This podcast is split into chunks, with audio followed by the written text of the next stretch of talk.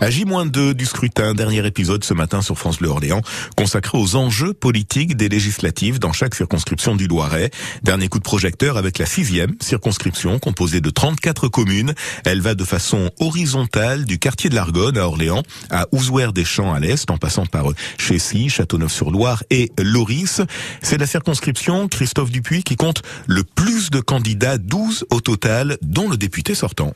Le très médiatique député modem Richard Ramos, celui qui a fait de l'alimentation son cheval de bataille à l'Assemblée nationale, a de nouveau été investi pour la majorité présidentielle dans cette circonscription qui a largement voté Emmanuel Macron au second tour la présidentielle avec plus de 62% des suffrages. Richard Ramos semble bien implanté sur le territoire, mais il pointe tout de même les menaces de l'extrême droite et d'une gauche unie. Je pense qu'il y a deux menaces. Il y a une menace à l'est dans la circo avec le Front National, mais ils sont absents. Je veux dire, euh, pardon, euh, la candidate n'est pas sur le terrain, on la voit pas sur le marché, elle n'est pas dans les débats avec nous, donc ils sont complètement absents.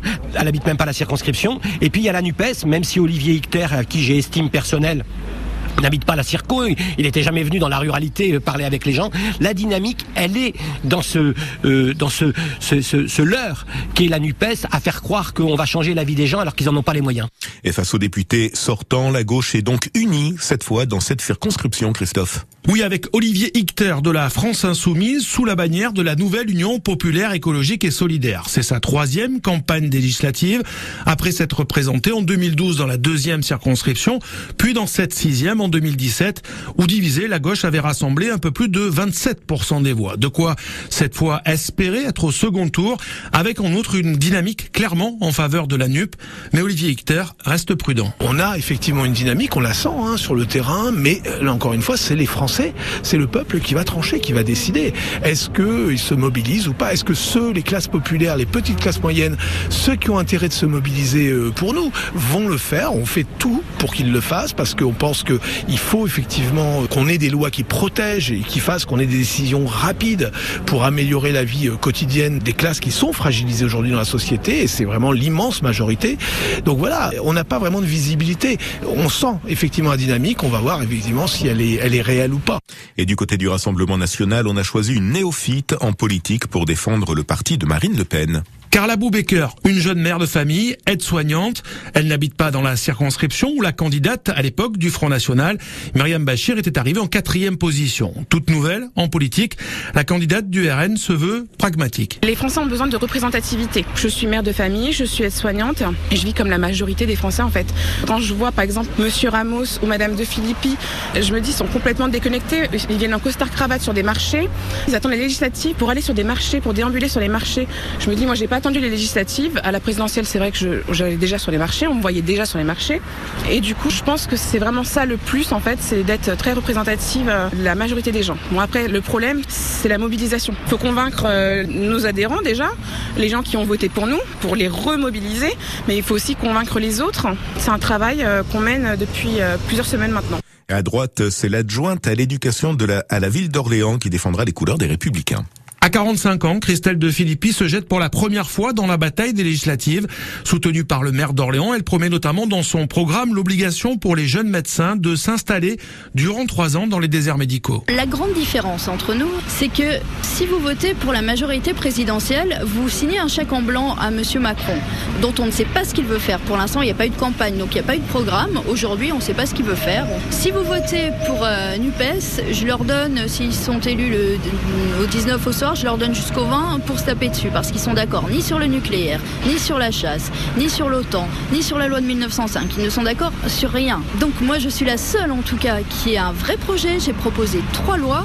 Moi, je m'y attelle. Il est issu des rencontres que j'ai eues. C'est comme ça que j'ai bâti mon programme. Et il y a, Christophe, sept autres candidats dans cette sixième circonscription, avec des petits partis comme les altruistes ou les animalistes. Présent dans 150 circonscriptions en 2017, le parti animaliste a cette fois 400 candidats dans la sixième du Loiret. C'est Raphaël Legros, un ingénieur de 27 ans qui se présente. Il y a toujours eu des personnes au cours de l'histoire qui ont voulu arrêter de faire subir le pire aux animaux. Nous, on s'inscrit dans cette lignée. On sait que c'est un combat euh, qui est sur euh, le long terme. Avec le parti animaliste, l'objectif, c'est euh, vraiment d'aller chercher des lois, faire pression sur les autres partis pour qu'ils arrêtent de faire subir le pire aux animaux. Le parti animaliste est là pour politiser la question animal pour que les autres parties prennent position sur ce sujet et pour avoir des élus. Nous avons déjà des élus, notamment suite aux élections municipales de 2020. La liste complète de tous les candidats de la sixième circonscription est à retrouver sur francebleu.fr et dimanche dès 19h45, soirée spéciale sur France Bleu Orléans consacrée aux résultats du premier tour des législatives. Le 6-9. Le 6-9, France Bleu Orléans. À venir, les infos et tout de suite Bruno Mars.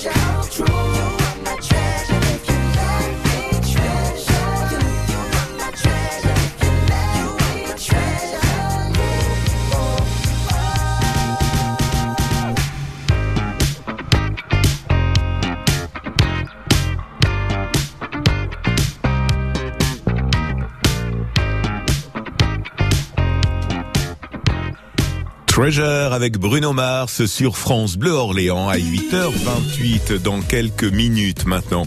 Euh, le journal de 8h30, Manon Klein, et on parle de la prolongation de l'entraîneur de l'OLB. Germain Castano, hein, que vous entendez souvent sur France Bleu Orléans, c'est lui qui tape fort comme ça sur la table euh, pendant les conférences d'avant et d'après match. Et il prolonge pour deux saisons malgré la relégation du club. Réaction du président de l'OLB tout de suite dans le journal.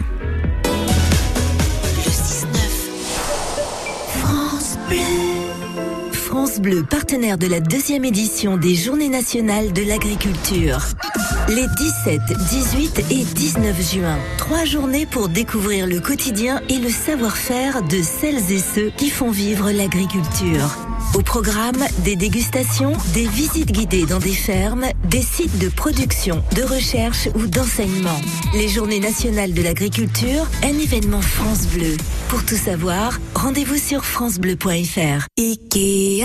On est quand même bien au soleil sur notre balcon. Hein. Mais tellement. Mais il manque un truc. Un serveur qui fait ah, Je vous sers quelque chose? Ouais, enfin, surtout une table et des chaises. Il est temps de se retrouver au soleil. Chez Ikea, profitez de meubles et accessoires d'extérieur à petit prix. Comme la table en acacia Tarno 55 par 54 cm à seulement 29,99€. Rendez-vous en magasin ou sur Ikea.fr. Comment ça va ta mère au fait? Ah mais je t'ai pas dit Elle est en coloc maintenant. Elle est super contente. Elle a 30 mètres carrés, rien qu'à elle. Et c'est hyper convivial. Ils mangent tous les jours ensemble, des repas faits maison. Et puis c'est moins cher que ce qu'on pensait. Pardon, mais je demandais des nouvelles de ta mère, pas de ta fille. Oui, oui, je sais. Ma mère vit dans une colocation AGV. Ils sont huit colocataires, avec une équipe d'auxiliaires de vie présente 24 heures sur 24. Parce que la colocation, ça existe aussi pour les personnes âgées qui ont besoin d'accompagnement au quotidien. Rendez-vous sur agv.com. C'est signé France Bleu, c'est vous qui